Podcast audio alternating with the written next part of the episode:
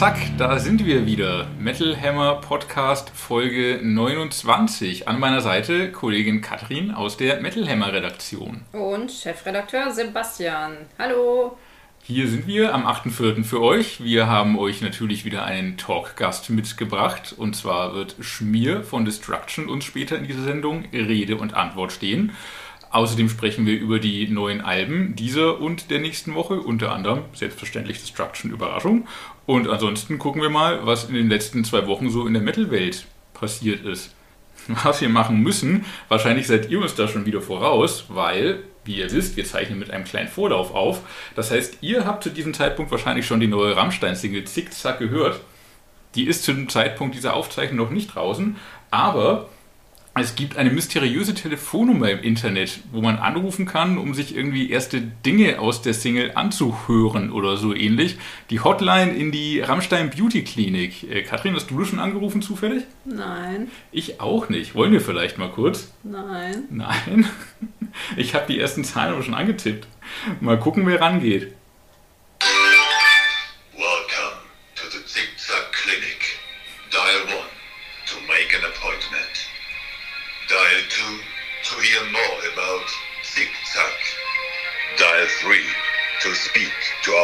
Customer service. Ich bin neugierig und drück die 3. Messertupfer voll Narkose, sieben Kilo Reiterhose und Bauchfett in die Biotonne. Der Penis sieht jetzt wieder Sonne. Oh nein. Herrlich. Er ist einfach ein Poet vor dem Herrn.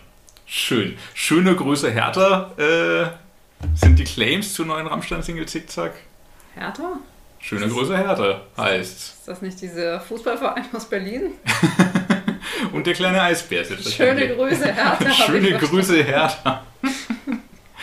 äh, ja, so ähnlich. Es wird ein Berlin-Song, höchstwahrscheinlich. Ähm, vielleicht Nein, in Berlin steht man zu dem, was man hat.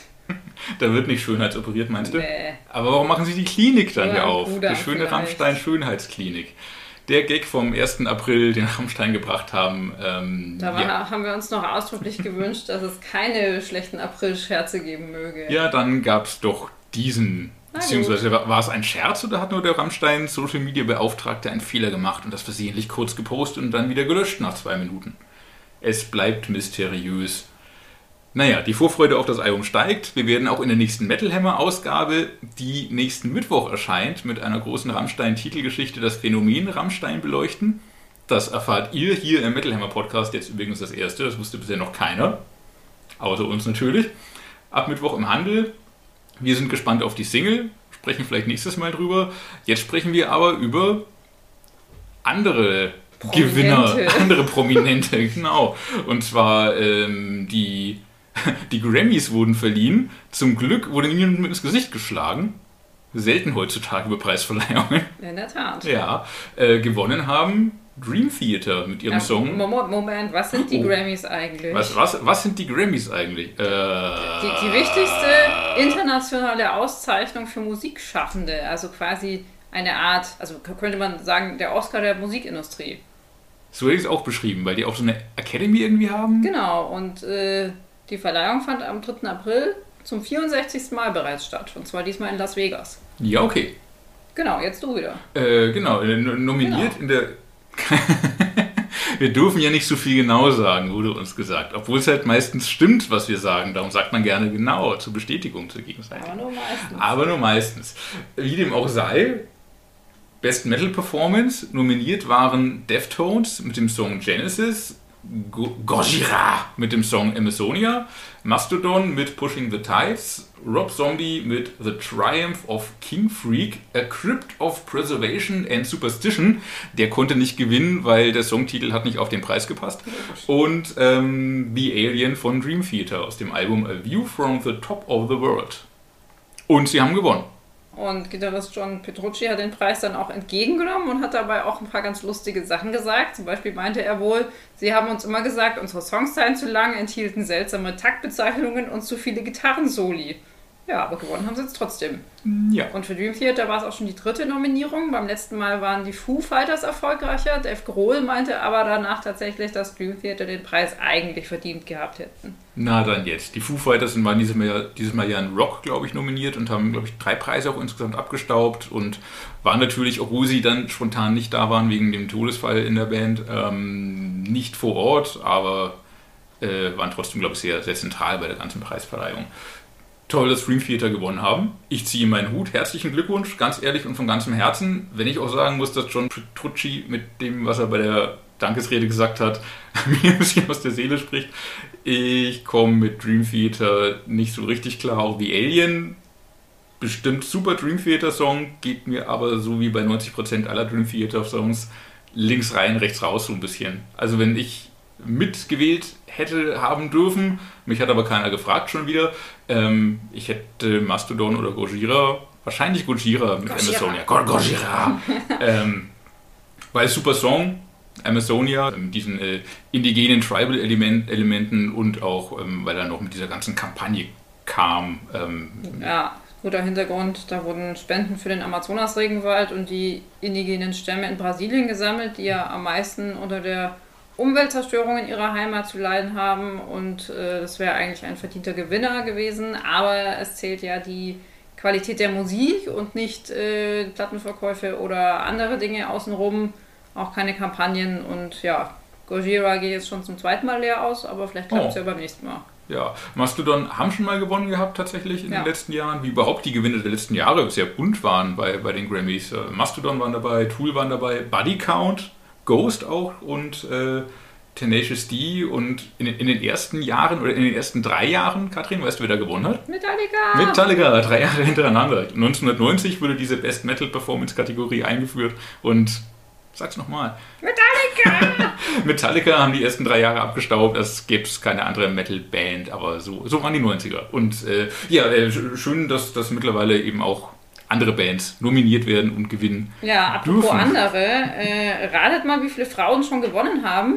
Null. Ah, ja, ähm, Herzlichen Glückwunsch dazu und äh, vielleicht wird es ja nächstes Jahr besser. ja, wenn die Grammys auch bunter geworden sind, offenbar in der Metal-Kategorie, da ist noch Luft nach oben. Ein bisschen. Ich, ich frage mich auch, es ist eine Academy und es gibt eine Jury. Gibt es dann eine extra Jury für die Metal-Kategorie oder müssen die gleichen Leute, die über, keine Ahnung, Taylor Swift und was auch immer entscheiden, sich dann irgendwie auch Mastodon und Dream Theater und Poppy anhören? Also ich glaube, es läuft so, dass da zuerst äh, quasi Pla Vorschläge von Plattenfirmen etc. angenommen werden. Dann werden alle Bands in passende Kategorien gepackt und später wählen dann die sogenannten Voting Members dieser Academy quasi aus den fünf Vorschlägen die Siegerband. Und zwar am besten nur in den Feldern, wo sie sich auskennen und nach eigenem Geschmack und Qualität des Songs. Also wie Ah, okay. gesagt, kommerzieller Erfolg oder Plattenverkäufe etc. spielen da keine Rolle. So wie ich das verstanden habe, wählt man aber quasi überall da, wo man sich dazu berufen fühlt. Okay, ja, das klingt fair, wenn die Jury dann auch entsprechend aufgestellt ist und genug Metalheads und Juroren mit entsprechendem Hintergrund da drin sitzen. Dann passt das ja. Und ja, ich sag mal so, wenn Dream Theater gewinnen, müssen auch schon ein paar Leute drin sitzen, die sich irgendwie mit Metal auskennen, weil es ist einfach nicht die zugänglichste Band und wer da irgendwie einen 9-Minuten-Song mit einem, wie Petrucci es äh, auch nochmal betont hat, 17 Achtel Takt äh, vorgesetzt bekommt, äh, muss man sich, glaube ich, schon ein bisschen auskennen, um zu erkennen, dass das was wert ist und gewinnen darf. Weil das ja diesmal eh so ein bisschen die Rock Metal Awards dann waren, oder? Das stimmt. Aber dann neigen die sowieso ein bisschen zu, glaube ich, oder? Ja. Ist ja vielleicht auch der amerikanische Geschmack so ein bisschen. so. Ja, wahrscheinlich. Das Intellektuelle, ein bisschen auch das amerikanische. Wobei letztes Jahr Bodycount, naja. Ja, das hat ja auch aber immer so einen, so einen sozialen Ja. Hintergrund, so sozialkritischen Hintergrund und so. Dream Theater mit The Alien also haben gewonnen. Apropos Alien, das muss ich vielleicht ganz kurz loswerden noch. Äh, fünf Minuten bevor wir mit der Aufzeichnung des Podcasts angefangen haben, bin ich auf YouTube noch über einen neuen Song gestolpert. Ähm, von wegen Alien, äh, und zwar von, von einer Lieblingsband, die keiner kennt, außer mir so gefühlt, äh, Hellion Prime aus den USA. Ähm, Power Metal, immer so ein bisschen leicht angebrockt mit Science Fiction und Science-Texten, haben eine neue Single draußen, Question Everything heißt sie. Finde ich deshalb auch cool, weil sie all ihre ehemaligen Sänger und Sängerinnen da versammelt haben. Ein Grund, warum die Band nie groß geworden ist, ist, glaube ich, auch, dass sie ständig die Sänger und Sängerinnen ausgewechselt haben. Äh, jetzt sind alle dreimal zusammen auf der neuen Single. Hat mir gut gefallen. Kommt in die Metal Hammer Podcast Maximum Metal Playlist, die ihr auf Spotify findet und die wir natürlich wie immer unter diesem Podcast in der Beschreibung auch verlinken. Jetzt sind wir schon bei neuer Musik. Hey. Dann kommen wir doch zu neuer Musik. Und es wird pink statt golden. Richtig, ich glaube, entgegen der so ein bisschen in den letzten Wochen eingespielten Tradition, dass wir immer die gleiche Meinung zu Alben haben, Nein, können nein, wir uns nein. diesmal ein kleines bisschen in, in gegengesetzte Richtungen bewegen, hier oder da. Na, wir stehen schon in entgegengesetzten Richtungen. Beweglich ist da nicht viel. Ich stehe auf Planet Pink. Äh, auf dem Planet Pink? Nein, ich stehe auf Planet Pink. Klingt, klingt seltsam, aber nein, aber ist so. JBO, das neue Album, ähm, erscheint nächste Woche am 15.04.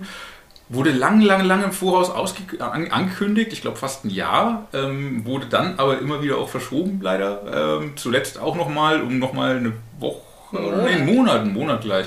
Äh, aus produktionstechnischen Gründen, glaube ich, weil im Augenblick ja auch wieder ähm, es nicht so leicht zum Teil ist, an Produktionsmaterial zu kommen. Ähm, ja, jetzt endlich ist es draußen und ja, ich sag endlich. Nicht jeder wird meine Meinung teilen. Äh, Podcast-Hörer wissen aber, ich habe ein Herz für die Band, dank äh, fränkischem, fränkischer Sozialisation äh, mit Sicherheit auch. Ähm, wir hatten die Band auch schon hier im Interview, dementsprechend ähm, bin mit der Band so ein bisschen aufgewachsen, kann aber auch als Fan früherer Tage zugeben, die Band hatte Hochs und Tiefs. Sie hatte zwischendurch auch mal Alben, die waren echt ein bisschen nervig, okay, zugegebenermaßen.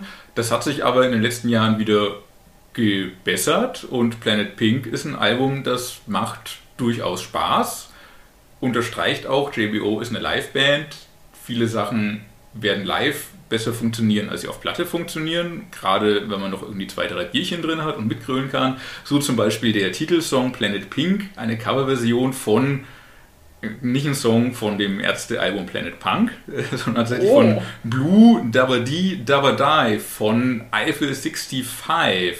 Der ein oder andere Metal Hammer Leser mag es schon mal gehört haben, trotz allem. Jetzt kommt er nämlich nicht mehr drum rum. Ist nämlich mit Sicherheit ein, ein Festival, Zeltplatz, Party-Hit, äh, den JBO jetzt eben ein bisschen metallisiert haben, auf ihre besondere Art und Weise.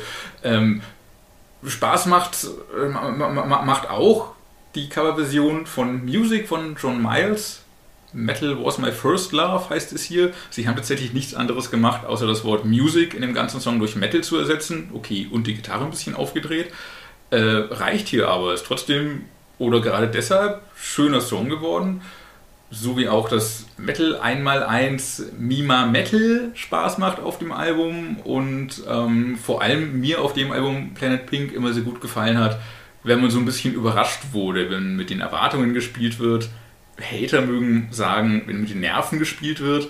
Ähm, bei einem Song äh, Volksmetal zum Beispiel ähm, und auch bei dem Song Klassiker, wo ich glaube Beethovens Fünfte als Grundlage dient, metallisiert wurde und dann aber aus ganz vielen Rock und Metal und Klassik-Klassikern und Filmklassikern und so Altherrenwitzen-Klassikern alles zusammengeworfen wurde und da ein sehr schräger, aber lustiger Song draus gemacht wurde. Nicht alles auf dem Album funktioniert. Manches rauscht auch ein bisschen vorbei, bleibt ein bisschen arg flach und doof, schön und gut, aber wie gesagt, es ist eine Liveband, es ist ein Album, das Songs drauf hat, die live funktionieren werden und ja, vor allem da Spaß machen werden. Ja, es ist aber auch natürlich eine Band, die man entweder mag oder halt eben nicht. Ich befürchte, da gibt es einfach keine Option dazwischen. Und ich persönlich mag JBO leider nicht. Ich finde das nicht lustig, auch nicht besonders originell, weder die Cover noch die eigenen Sachen. Ich finde die Texte großteils richtig schlimm, oftmals dümmlich, teils altbacken, manchmal auch echt grenzwertig, speziell wenn es jetzt ums Thema Flirten geht. Das Einhorn, Ja, unter anderem. Das ganze Auftreten inklusive der Farbwahl verstört mich ehrlich gesagt zutiefst. Und ich verstehe nach wie vor nicht, was genau das im Metal zu suchen hat. Ja, Vermutlich geht mir einfach der nötige Humor dafür ab. aber bei der Zupfenbichler-Resi habe ich dich auch lachen hören nach dem Büro, glaube ich. Das waren Weingeräusche. Ach so, ist ja, ich habe irgendwann tatsächlich auch mal versucht, mir das live anzugucken, um es irgendwie doch zu verstehen. Ich habe noch nie so viele rosa Tütüs, baggernde, besoffene und Junggesellenabschiede auf einem Haufen gesehen. Ich musste dann leider auch früher gehen. Es ist halt Feiermusik und Ja. es sind dann auch Feiern, die da stattfinden. Das da muss man in der Stimmung sein und muss auch ein bisschen sein, sein Hirn abschalten. Gleichzeitig aber finde ich immer, man darf die Band nicht unterschätzen. Ich glaube, was sie an den Instrumenten machen, die haben echt was drauf. Sie haben irgendwie auch im Laufe der Jahre einen eigenen Sound kreiert. Das hat schon alles Hand und Fuß, was sie machen. Es ist jetzt nicht, es ist jetzt nicht von Grund auf blöd.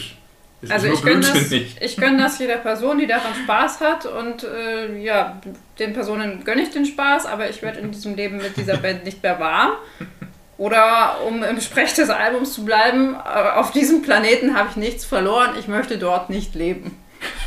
Ich, ich frage mich, ob JBO heute noch die, den, den, den gleichen Impact haben bei vor allem jungen Metal-Fans, den sie früher hatten. Also wie gesagt, auch in meiner äh, Metal-Sozialisation so ein bisschen. Also, Es war zum Teil wirklich so, einerseits haben Coverversionen, die JBO gemacht haben, mich angezogen. Andererseits bin ich durch Coverversionen, die JBO gemacht haben, dann auch wieder auf die Originale aufmerksam geworden. Es ist tatsächlich so, dass Symphony of Destruction von Megadeth bis heute für mich einfach kaputt gemacht wurde, weil ich immer die Symphonie der Verstopfung im Ohr habe. Ähm, Und du magst die Band immer noch? welche von beiden? Das ist hier die Frage. Das ist die Frage. Ich frage mich, ob das, ob das heute immer noch so funktioniert, dass das junge Metalheads immer noch mit JBO auch einsteigen oder ob, ob das gar nicht mehr so der Fall ist, nur so, ich sag mal, Leute in meinem Alter Ja, ich- noch hängen geblieben Nee, ich sind. glaube schon, dass man damit noch einsteigen kann, wenn man halt diesen Trinker, Zeltplatz, rosa Tütü-Humor hat. Ja, Also den, den man mit ist- 16 halt wahrscheinlich auch hat. Ja, aber manche Leute haben den auch mit 16 nicht und dann steigt man da nicht drüber ein, sondern über andere Bands. Ja, und andere haben ihn mit äh, fast 40 Jahren noch. Äh, andere Bands Ja. Gibt es ja Der- auch noch. Der, der Axel, der Rudi de Pell, spricht natürlich jetzt komplett andere Leute an. Wahrscheinlich gibt es auch keine Leute, die JBO und den Axel Rudi Pell mögen. Glaubst du? Ich bin mir nicht sicher. Also für jüngere Zuhörende mal kurz zusammengefasst, äh, falls, falls Sie ihn nicht kennen sollten, äh, deutscher Ausnahmegitarrist, spielte früher in der Band Steeler und äh, seit Ende der 80er betreibt er seine eigene Band und der Gute war tatsächlich auch mal Metal Hammer Bildredakteur. Und zwar zu einer Zeit, als das noch ein richtig wichtiger Job war und also auch als solcher behandelt wurde tatsächlich. Muss man sich mal vorstellen. Das wird er immer noch ohne Fotoredakteur und ohne Fotos wäre die Zeitung ganz schön textlastig. Welche Zeitung? Wir machen eine Zeitschrift. Magazin. Richtig. Verzeih mein, mein Straßenslang, Umgangssprache. Umgangssprache. So, äh, zurück ins Hier und Jetzt. Also Axel Rudi Pell hat äh, aktuell einen ziemlich vorzeigbaren Output. Äh, das letzte reguläre Album kam 2020, danach eine Coverplatte. Jetzt kommt wieder ein eigenes neues Album mit neuem Material. Der Titel des Albums ist etwas kurios und zwar äh, Lost 23 heißt das Album und diese 23 bezieht sich angeblich darauf, dass der W, das W, nicht der W, sondern das W, der 23. Buchstabe im, Stabe im Alphabet ist und in der Zusammenstellung deutet das dann auf den Term Lost World hin. Es geht also mal wieder Huch. um den aktuellen Zustand der Welt und Herausforderungen dieser Zeit. Wobei sich das jetzt konkreter, zumindest beim reinen Hören, nicht unbedingt aufdrängt, also die Thematik. Aber das soll Und auch aus so dem Albumtitel nicht, muss ich ehrlicherweise Nee, sagen. überhaupt nicht, aber äh, das war so zu lesen und das ist wohl so intendiert. Äh, bisschen krude Hinleitung, ja, aber dafür lässt sich die Musik dann relativ leicht hören. Schöner Heavy Metal und Hardrock gut gemacht, natürlich auch mit einem besonderen Augenmerk auf abwechslungsreiche Gitarrenarbeit, aber es ist kein reines Technikgeschrammel, wie man das von anderen Vorzeigegitarristen kennt, sondern Ja. ziemlich songdienlich. Also gut gefallen mir zum Beispiel Songs wie No Compromise, Follow the Beast, dazu gibt es ein paar Balladen, allen voran Gone with the Wind. Aber wer auf großen Pathos steht, wird da in jedem Fall fündig. Ja, Gun with the Wind war mir auch aufgefallen, weil es rein schon fast neun Minuten geht und damit aus dem Album so heraussticht. Äh, sehr ruhiger Song mit sehr, sehr großer Melodie, sehr gefühlvoll. Ähm, ich weiß nicht, ob der Song die Länge unbedingt trägt. Ich glaube, in vier Minuten hätte man das gleiche aussagen können wie in den neuen. Ähm, so wie auch auf Albumlänge mh, ist so ein bisschen. all- Alles ist schön. Ich mag Axel Rudi Pell schon seit immer. Ähm, Masquerade Ball war das erste Album, m- das ich von ihm gehört hatte, mit dem Song Tear Down the Wall aus dem Jahr 2000. Und ja, und se- seitdem mag ich das, was er macht. Ähm, auch weil er mit, mit ähm, John Gioli einen super Sänger dabei hat. Das klingt immer klasse. Ähm, ist gleichzeitig aber so ein bisschen. Es klingt für mich alles wie Tear Down the Walls. Seitdem ist so nicht, nicht mehr so richtig viel dazugekommen und viel passiert. Es läuft so gut rein. Es ist Wohlfühl-Metal, Wohlfühl-Heavy-Rock. Und das liefert er auch auf Lost 23 jetzt. Ja, für meinen Geschmack hätte es auch ein ruhigeres Stück weniger vielleicht auch getan, aber insgesamt gefällt mir die Platte doch recht gut und Pale-Fans sollten auch damit in jedem Fall auf ihre Kosten kommen. Ich meine, ob man jetzt jedes Jahr was vom Meister braucht, ist natürlich ein bisschen fraglich. Ich vertrete da, glaube ich, eher die Meinung, dass weniger mehr ist, aber ich meine, das hat bestimmt auch seine Gründe und sei es nur, dass da Musik raus muss, damit neue Inspirationen entstehen können. Ja, womöglich. Und äh, gerne auch immer live natürlich, wie zuletzt 2018 auf dem Metal Hammer Paradise. Wird so, also Zeit für eine her. Wiederholung. Krass. Tatsächlich, ja, weil die letzten zwei Jahre halt nicht stattgefunden haben. Ich dachte auch, das wäre letztes Jahr gewesen, aber es war schon 2018 offenbar. Wahnsinn. So fliegt die Zeit dahin. Noch länger her sind die Hochzeiten von Papa Roach. Oh ja, Ähm, deren Album erscheint tatsächlich heute am 8.4. Wir gehen, wie ihr merkt, äh, chronologisch rückwärts vor. Wir müssen, glaube ich, nicht so sehr ins Detail gehen, einfach nur, was zum Teufel. Äh, ähnlich wie bei JBO, äh, wenn ich mit jemandem über Papa Roach diskutiere, fange ich gerne an mit, ist eine gute Liveband. aber Aber bei JBO ähm, habe ich halt ein Herz für die Band und für die Alben. Das ist bei Papa Roach jetzt nicht per se so. Trotzdem die letzten habe ich als okay in Erinnerung. Sie hatten zwischendurch so eine leichte Elektrophase, viel, viel, viel komische Sounds in ihren New Metal reingemischt. Das haben sie jetzt wieder hinten angestellt und das neue Album Ego Trip ist dafür leider sehr Hip-Hop-lastig und zwar nicht die gute Art von Hip-Hop, sondern so, es ist alles so eklig auf Radiohits getrimmt und tot produziert. Selbst Kollege Weckmann, der der Band wohlgesonnen ist, ähm, ist der Meinung, das Problem sind nicht- die Pop- und die Hip-Hop-Anteile, das Problem ist die Qualität. Es klingt tatsächlich wie auf dem Handy komponiert und produziert. Einigkeit herrscht bei Ego Trip von Papa Roach, kann man vermeiden.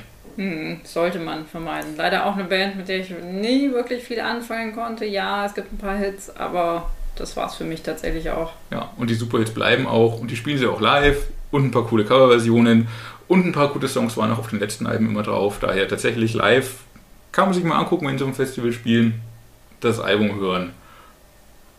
Äh, muss nicht sein, wenn es beruflich nicht muss. äh, dann doch lieber Isle of Wisdom von Hellas, ein Fest für Traditionalisten. Vintage Rock bis Prog Rock, sie selbst nennen es Adventure Rock, ähm, weil es im Hintergrund so eine verschrobene Science-Fiction-Fantasy-Konzept-Story hat, die sie hier jetzt auch weiterführen. Inhaltlich ist es so 70er Jahre Trash, wie man ihn aus, aus den Filmen von damals kennt. Und musikalisch geht das Hand in Hand. 70er, 80er Jahre, äh, Retro-Rock gemächlich, entspannte Vibes, obwohl sie sich selbst eben als Adventure beschreiben. Klingt viel nach Blue Oyster Cult, Death Rotal, viel Glitzer, viel Synthes, Keyboard und Orgel. Das Problem, das die Band so ein bisschen hat, auf ihrem ersten Album, das aktuelle jetzt ist das dritte, auf dem ersten Album hatten sie mit Star Rider einfach einen Superhit und da kamen sie so nicht mehr ran. Auf diesem dritten Album ist es jetzt aber so, brauchen sie nicht, weil das Album funktioniert als Ganzes. Es ist einfach, es ist ein bisschen, fand ich, wie das letzte Einhorn gucken. Es ist verzaubert, es ist schräg, es ist ein bisschen mystisch, ein bisschen melancholisch, auch mal spannend, aber dann auch nicht zu gefährlich. Und so gutes Gefühl Rock, warm und wohlig und ein bisschen spacig. Ja, da muss ich leider schon wieder den Spielverderberin spielen, auch wenn ich wahrscheinlich in diesem Fall vermutlich mehr Leuten auf den Schlips trete. Ich finde das Album okay und kann mir das schon anhören, aber mehr zuckt da bei mir einfach leider nicht. Also klar, diese 70er-Einflüsse sind gerade super angesagt und klingen hier auch ganz gekonnt. Aber mir ist das einfach zu behäbig und zu langsam, irgendwie auch zu lieblich, zu wenig spannend. Anders gesagt, es ist einfach zu viel Rock und zu wenig Metal für mich. Also um nochmal auf die Genrebezeichnung Adventure Rock zu sprechen zu kommen, es sind einfach zu wenige Abenteuer. Du guckst ja auch das letzte Einhorn nicht so gerne, oder? Nee, nee, aber also prinzipiell äh, habe ich auch kein Problem mit, mit so diesen äh, älteren Einflüssen. Aber es ist halt eine Rockplatte und es ist keine Metalplatte. Deswegen fällt das bei mir so ein bisschen raus, muss ich zugeben. Aber wenn ich an der Stelle ja. vielleicht nochmal auf ein anderes Album äh, hinweisen darf. Und zwar kam Ende März ein Debütalbum einer schwedischen Band namens Bomber raus, Aha. das äh, ebenfalls mit 70er und 80er Einflüssen spielt, dabei aber auch eben schön metallisch Schrift und halt deutlich flotter und angeregter zu Werke geht. Also falls jemand in Sachen Hellas ähnlich denkt wie ich, aber das Grundkonzept ganz gut findet, probiert es doch mal mit Bomber und ihrem Album Nocturnal Creatures. Da schlafen zumindest bei mir die Füße nicht so schnell ein. Faire Alternative auf jeden Fall.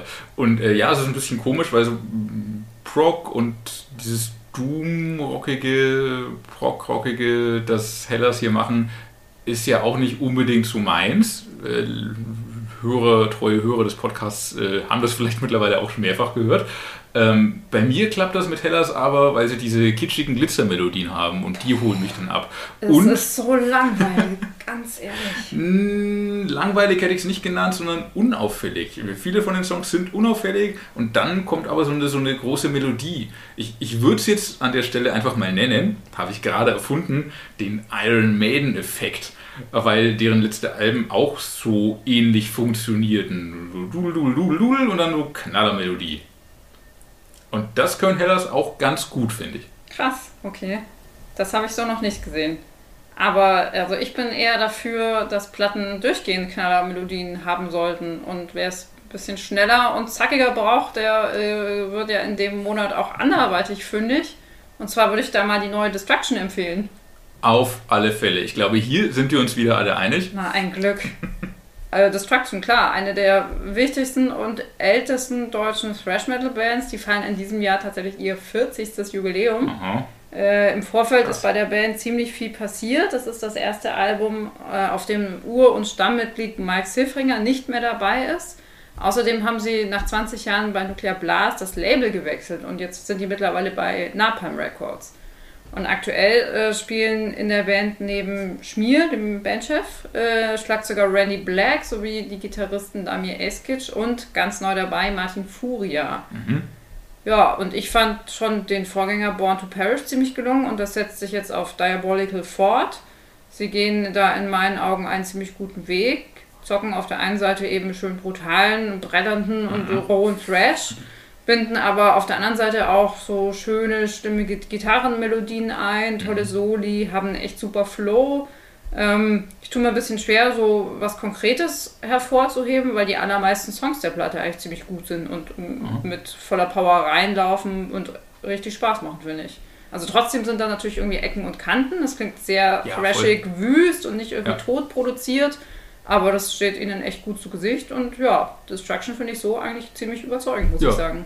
Total, obwohl es so ein Thrash-Rausch ist, tatsächlich immer Platz für Melodien, auch für filigrane Gitarren hier und da, für, für äh, so Genre-Hymnen oder Thrasher mit Hymnencharakter wie äh, The Last of a Dying Breed hat, äh, ist mir hier im Kopf geblieben. Ähm, oder auch Tormented Soul, der tatsächlich mit, mit schönen Gitarrenharmonien auch daherkommt. Also ja, super. Und du hast schon gesagt, 40 Jahre Destruction und in 40 Jahren zum allerersten Mal und endlich und hochverdient Soundcheck-Sieger im Metal Hammer. Ja, Glückwunsch dazu. In der brandneuen Ausgabe ab Mittwoch am Kiosk. Bei ja. Abonnenten vielleicht schon dieses Wochenende im Briefkasten. Knickknack. Zickzack. Und thematisch sind äh, Benchef Schmier und seine Mitstreiter auch wieder ziemlich nah am Puls, üben Kritik an allerlei Ungemach in der Welt. Und äh, ja, was genau den Sänger und Bassisten da umtreibt, könnt ihr in der nächsten Ausgabe lesen. Und ich habe mich außerdem mit ihm nicht nur für Print unterhalten, sondern auch für den Podcast. Äh, ja, und das neue Album ist für ihn ziemlich persönlich geworden. Da erzählt er ein bisschen was drüber. Hören wir doch mal rein. Ich habe gelesen, dass, dass du das Album auch als sehr emotionale Platte beschreibst, weil äh, eben nicht nur, wie du meintest, von eurem Stammlabel getrennt und der Abschied von Mike, sondern auch noch eine private Trennung, kam alles zusammen. Äh, genau. Das Album Saved My Life habe ich, hab ich gelesen. Klingt Auf jeden Fall. Horror, Auf jeden Fall. Also das, das war so die, die Kraft, die mir die Platte gegeben hat, einfach weiterzumachen und, und an die Band zu glauben und an mich zu glauben, auch, auch äh, als Musiker. Das war enorm wichtig, weil äh, ich glaube, wenn ich mich so einfach gehen lassen hätte, nichts gemacht hätte, äh, ich wäre untergegangen, weil Musik ist mein Leben. Und es war schon so, ein, so, ein, so, eine Trendwende da. Und wenn du da die falsche Entscheidung triffst, bist du ruckzuck und, und, und, am Zug halt, ja. Es war schon für mich extrem wichtig, dass ich äh, so einen geilen Partner gefunden habe, wie, wie Napalm jetzt auch zum Weitermachen. Und auch, dass die Band wieder so, so gesund ist jetzt auch, so dass alles so freundschaftlich ist in der Band, dass wirklich coole Leute sind ich werde mal zurückblicken auf die Platte in ein paar Jahren und werde auf jeden Fall sagen, das ist so ein Meilenstein in meiner Geschichte auch, weil so make it or break it halt, ja. Das äh, hätte auch sein können, dass mir nichts einfällt, dass ich äh, vor meinem Bass-Amp sitze und versuche zu komponieren und kommt nichts, ja. Äh, das, das weiß man nicht in so einem Moment halt. Ne? Ich kenne genug Leute, die auch, auch äh, die sich jetzt in der Pandemie das Leben genommen haben oder auch halt einfach aufgehört haben, Musiker zu sein. Halt so ist, so ist es halt vielen ergangen gerade. Es, Musik muss man auch kreativ sein und Kopf frei haben. Und deswegen war die Platte schon sehr wichtig für mich. Und für mich hat sie wirklich äh, sehr viel Positives ausgelöst. Also ich bin sehr zufrieden und äh, ist auf jeden Fall eine sehr persönliche Scheibe. Musikalisch ermöglicht diese Erweiterung vom Trio zum Quartett, die schon zum letzten Album in Kraft getreten ist, Destruction eine etwas melodischere Schlagseite. Schmier freut sich über die neuen Gestaltungsmöglichkeiten, er will aber absolut keinen Stilwechsel, wie er in der Folge erzählt. Die, die Puristen werden jetzt sagen, oh, da ist aber hier und da ist er ganz schön melodisch oder ganz schön oh. viele Solos und so weiter. Oh, oh, da wird's schon, also ich, ich, ich höre sie schon, schon trappen und, und, und jammern, aber ähm, am Ende des Tages haben wir die Band nicht verändert und die Trademarks versucht rauszuheben. Äh, da waren die Gitarristen da wirklich top. Die haben dann auch wirklich mich unterstützt und haben gesagt, hey cool, das muss nach Destruction klingen und so. Und wir haben aber dann so, schon so in den Solo-Teilen und in den Gitarrenparts teilweise schon ein bisschen geschoben und da ist schon passiert schon ein bisschen mehr als sonst. Äh, gerade so als Gitarrenfetischist kommt man bei der neuen Platte auf jeden Fall auf seine Kosten, denke ich mal. Da passiert wirklich viel, aber es ist nicht auf keinen Fall ein, ein Change von, von Style und das wäre genau das Falsche gewesen, das falsche Signal auch äh, dass die Band sich jetzt irgendwie in was anderes verwandelt, weil das ist ja auch die große Angst der Fans gewesen, dass Mike ausgestiegen ist und so weiter. Da gab es ja schon welche, die geschrieben haben, oh Gott, das war das Ende der Band und so weiter. Aber ich schreibe ja Songs für Destruction seit den 80ern schon. Also in der Beziehung ist ja nicht so, dass wir jetzt irgendwie da plötzlich was Neues machen wollten. Und ich war ja auch derjenige, der die Band wieder zurückgebracht hat auf dem Pfad des Oldschool Thrash, ja, nachdem die Jungs ein paar Jahre auch was anderes gemacht haben. Ja. Und in der Beziehung war ich schon immer der, der Captain und hatte so eine Vision auch. Und meine Vision ist da schon so, dass man auch den Stil, den man hat, auch verteidigen soll, weil viele Bands suchen ja jahrelang nach einem eigenen Stil und wenn du den dann hast, dann willst du den noch nicht verändern. Also da bin ich lieber ACDC dann, weißt du, und äh, erfinde mich nicht neu. Es gibt ja immer Leute, die schreiben, boah, das mal seit Jahren den gleichen Scheiß. Ja, genau, da musst du es ja nicht anhören, aber für viele Fans ist es halt trotzdem geil, weil die stehen auf die Musik. So, wenn ich auf ein Judas Priest Konzert gehe, will ich die Klassiker hören oder ne, man will von der Band das, das hören, was, was die, na klar gibt es so Beispiele wie Opeth und so, die sich neu erfinden und so finde ich auch cool. Ja. Aber wir sind eine Band, die macht seit fast 40 Jahren jetzt äh, Thrash Metal und hatten auch mit erfunden, deswegen ja, Quatsch, wenn wir jetzt plötzlich Prog-Rock spielen würden. Absolut. Das will, glaube ich, niemand von euch hören. Und ich meine jetzt mit den Melodien, das ist ja jetzt auch nicht so, als wäre das komplett neu. Das ist ja äh, eingegangen in die Band. Ähm, eigentlich, ja. eigentlich schon, ja, ja. Also eben, also ich finde jetzt auch nicht, dass es, äh, also viele, viele waren verblüfft und haben gesagt, die Platte klingt komplett Oldschool Destruction. Also ein bisschen mehr, klar, ein bisschen mehr Solos, ein bisschen mehr crazy in Solos und so, aber, aber eigentlich so von, und das ist, war ja auch der, das Ziel, dass, dass, äh, dass ein bisschen mehr back to the roots gehen auch. Äh, weil da gab es schon immer auch mal dann hier und da mal Konflikte im Songwriting mit Mike und mir auch so. Ne? Wenn du halt, der eine will das, der andere will das, wo findet man sich dann? Da ist die Mittellinie, man muss ja immer einen Kompromiss finden als Songwriter, wenn man zusammen, zusammenschreibt.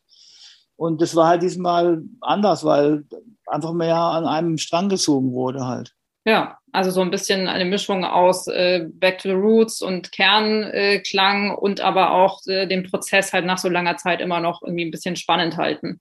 Ja, das ist sowieso. Ich meine, es muss ja Spaß machen, die Songs ja. zu schreiben und auch, man ist ja jedes Album ist wie so ein neues Baby, ja, man ist ja auch stolz drauf und und diesmal war schon ein bisschen mehr Esprit da einfach auch halt, weil auch so die neue Konstellation und auch der Druck ein Druck ist ja nicht immer eine gute Sache, aber hier war der Druck also auf jeden Fall angenehm, weil man wusste, die Leute erwarten was und man will die Fans nicht enttäuschen und dann strengt man sich auch an. Äh, kann nicht sein, dass die ne, 13., 14. Platte man immer das Gleiche macht, auch irgendwann eine, eine fiese Routine kommt, ja, wie in jeder Ehe, wo dann die Routine die Ehe killt, ja. Das ist immer die Gefahr eines menschlichen Daseins, die Routine, dass die Routine so überhand nimmt halt. Ne? Ja. Die, also das war bei der Platte nicht. Und das, ich denke schon, das ist auch der Pluspunkt dran. Auch, das, auch die gute Chemistry einfach zwischen den Bandmembers halt. Ja, genau. Dann äh, hoffen wir natürlich, dass wir das auch äh, live äh, in Form und Farbe erleben dürfen. Ähm, also langsam sieht gut aus wieder, hoffentlich. Ja. ja. Ähm, es gibt auch noch eine Coverversion und zwar äh, City Baby Attacked by Rats. Äh, warum genau dieses Stück? Gibt es da irgendeine konkrete Verbindung oder, oder eine Geschichte dahinter? Ja, das ist so das Smoke on the Water der Punk-Bewegung, in der ich groß geworden bin. Ja, geil. Und, und äh, meine ganzen Kumpels waren alle Punks früher und die haben eben Exploited gehört, GBH und, und, und eben Slime auch, die deutschen Sachen und so. Und ich war so der Metalhead, der damals so Accept gehört hat und Priest und habe dann so meine Metal-Platten ausgeliehen und die haben mir so ihre Punk-Platten ausgeliehen. Und so offiziell fanden wir das nie so richtig gut, aber natürlich so heimlich haben wir es immer abgefeiert halt. Und, äh, und ja, so ist die Sache damals entstanden. Ich meine, Destruction, auch die Anfangstage, die, die Band war ja auch offensichtlich vom Punk beeinflusst halt. Das hat man auch gehört. Ne? Der, der, die Aggression des Thrash und die, der Speed des Thrash Metal ist schon auch so ein bisschen punky halt. Ne? Und ja. wir, wir wollten eigentlich diesen Song schon längst covern und ich glaube auf der letzten Platte schon. Und dann kam aber Arch Enemy an und hat es gecovert. Und Michael ist auch ein guter Freund für mir. Und äh, ich habe mir dann die, die Arch Enemy äh, nochmal angehört neulich. Und dann habe ich gesagt, aber das ist, klingt ja nach Arch Enemy. Das hat ja nichts zu, zu tun. Wir würden den Song ja komplett anders interpretieren. Und das haben wir dann einfach auch gemacht halt. Am Ende des Tages ist ja so eine Coverversion auch eine Huldigung an deine, an deine Roots und auch so unseren Fans so ein bisschen nach, nahe zu bringen, wie wir groß geworden sind und auch so, um gewisse Heroes auch einfach zu huldigen. Außerdem ist Schmier noch als Bandmanager für die Band Burning Witches tätig und ich habe ihn mal gefragt, was er eigentlich dabei gelernt hat und ob er das auch für Destruction brauchen kann. Auf jeden Fall. Also natürlich ist jede, jegliche zwischenmenschliche Erfahrung als Musiker und musikalischer Austausch extrem wertvoll halt. Und äh, ich habe sehr viel gelernt, weil ich habe auch wieder so ein bisschen mich back to the roots versetzt gefühlt. Die, die, die Euphorie der Mädchen und, und dieses Frische, was die halt haben, wie die alles an alles rangehen, auch so ein bisschen noch, ja, die sind noch nicht so versaut halt, ja. Äh, ich habe halt schon so viel Scheiße erlebt und ja. äh, denke dann so mal so fuck und, und die wissen halt, die sind auch noch so, so frisch halt, ja. Und das hat mir so viel eigene Frische und Spaß an der Musik auch wieder zurückgebracht. Und äh, ja, auch so wie sie Spaß an der Musik haben auch und wie fleißig sie üben und, und proben und so der Ehrgeiz und so. Das ist äh, auch so sehr erfrischend, ja. Ich glaube, das ist so ein bisschen wie wenn man Kinder hat und den Kindern zuguckt beim Aufwachsen. Ja, dann ist man wird man auch wieder jung halt, ja. Ja, schön. Das klingt sehr gut. Klingt sehr erfrischend. Ja, ähm, das kam ja, glaube ich, zustande, weil ja Damir und Romana eben äh, verheiratet sind, ne? Also genau, die, die Romane hat damals äh, auf einer Destruction Show irgendwann und ich habe sie da kennengelernt und hat, hat mir damals schon erzählt, sie hat, hat eine Band und so und äh, dann hat sie mir aber irgendwann später wieder mal getroffen und dann gesagt, ja, sie hat eine Vision, sie möchte eine Frauenband haben und so, weil mit Männern spielen ist irgendwie nicht so einfach als Frau und so. und da, da habe ich gesagt, das kann ich mir gut vorstellen und habe dann ihre Band ein paar Mal angeguckt und so und haben mal ein bisschen gequatscht und habe ich auch damit kennengelernt damals. Und ich habe ihr halt damals gesagt, dazu, du brauchst einfach eine richtig gute Sängerin und dann helfe ich dir ein bisschen so. Und, ja, und dann gucken wir mal, wie das läuft. Und, aber ich habe ja auch von Anfang an gesagt, es ist extrem schwer, äh, so ein paar Frauen zusammenzuhalten in der Band. Ja, da gibt es einfach genug historische Beweise. Runaways und Girls School sind eine Ausnahme jetzt, aber die haben sie auch mehrmals äh, gewechselt, das Line-Up. Und es ist halt wie so, so ein Sack Flöhe hüten halt so mit Frauen. ja, das ist einfach schwierig. Und äh, und hat sich dann auch äh, als schwierig erwiesen, tatsächlich da das, äh, die Band zusammenzuhalten, ist einfach nicht einfach. Das wie eine Fußballmannschaft, ja, da muss einfach zusammen funktionieren. Und dann, wenn sich zwei streiten, ruckzuck ist einer weg, dann peng. Und Frauen können die engsten Freundinnen sein. und da passt kein Papier dazwischen, aber halt auch, die können sich dann auch gut fetzen. Jetzt momentan muss ich sagen, äh, haben sich die Girls wirklich, haben ein tolles Line-Up, wo die wirklich alle befreundet sind. Die gehen auch zusammen dann immer, immer abends weg und einkaufen und so und machen alles zusammen. Und so muss es nicht sein in der Band, das ist der Idealfall. Was ich am meisten gelernt habe in dieser Zeit mit Burning Wishes ist, wie viel Macho-Wichser es gibt in der Metal-Szene. Leider ja. Das hätte ich nicht für möglich gehalten, weil ich selber nicht so bin ich liebe die Frauen, ja, und ich finde, ohne Frauen geht gar nichts, ja. Also es ist, es ist Salz in der Suppe des Lebens, das wäre das Leben ohne Frauen, ist schrecklich, ja. Und als wir angefangen haben, war Lee Aaron und, und Relita Ford und so, das waren unsere Göttinnen, ja, wir haben die angebetet.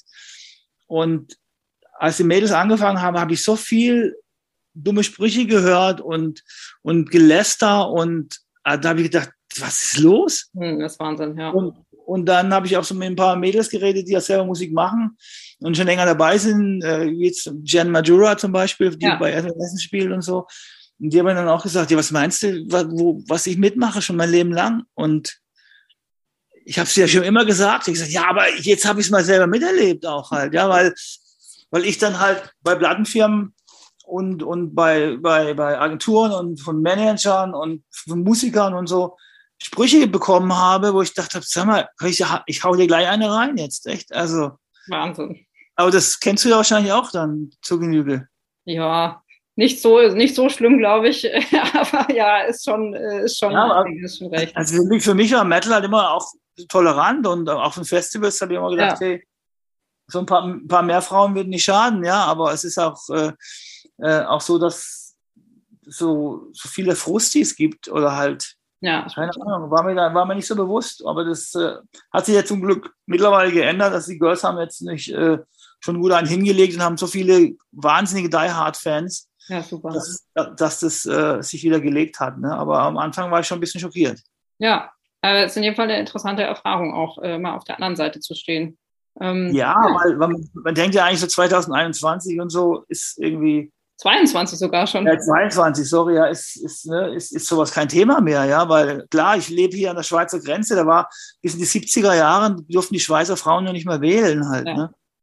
Also da fragt man sich schon, wow, aber ähm, äh, eben, aber das ist so weit weg dann auf der anderen Seite und äh, da war ich schon ein bisschen, gerade von meiner Metal-Szene ein bisschen hier und da enttäuscht. Wobei ich jetzt sagen muss, eben zum Gegenzug haben die so extrem viele Die Hard Fans, die wirklich auch echt ihnen hinterherreisen weltweit und, und wirklich auch sie super unterstützen, das ist schon auch sehr beachtlich. Also das ja. erinnert mich auch so ein bisschen an, an die ersten Tage von Destruction, wo wir auch sehr schnell äh, ähm, so wahnsinnige Die Hard Fans hatten, die wirklich sich sofort irgendwie extrem reingekniet haben. Ja, so schließt sich der Kreis. Das war Schmier von Destruction.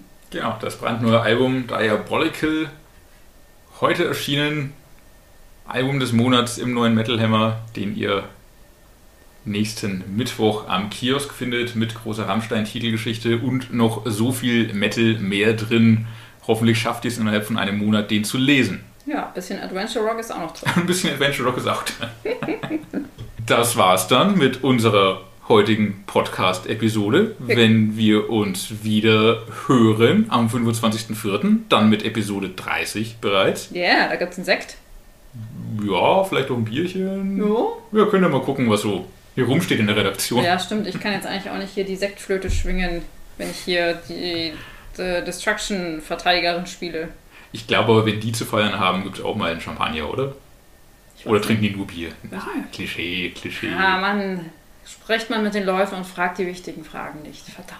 Ja, was, was sauft ihr eigentlich? Genau. Was sauft ihr eigentlich? Verratet, verratet es uns in den Kommentaren, kommentiert unter dieser Episode. Vor allem lasst uns ein Like da, folgt uns, bleibt uns treu, abonniert den Metal Hammer Podcast, um die nächste Episode nicht zu verpassen. Und wir hören uns dann wieder am 25.04. Was hören wir, wir da schon, eigentlich?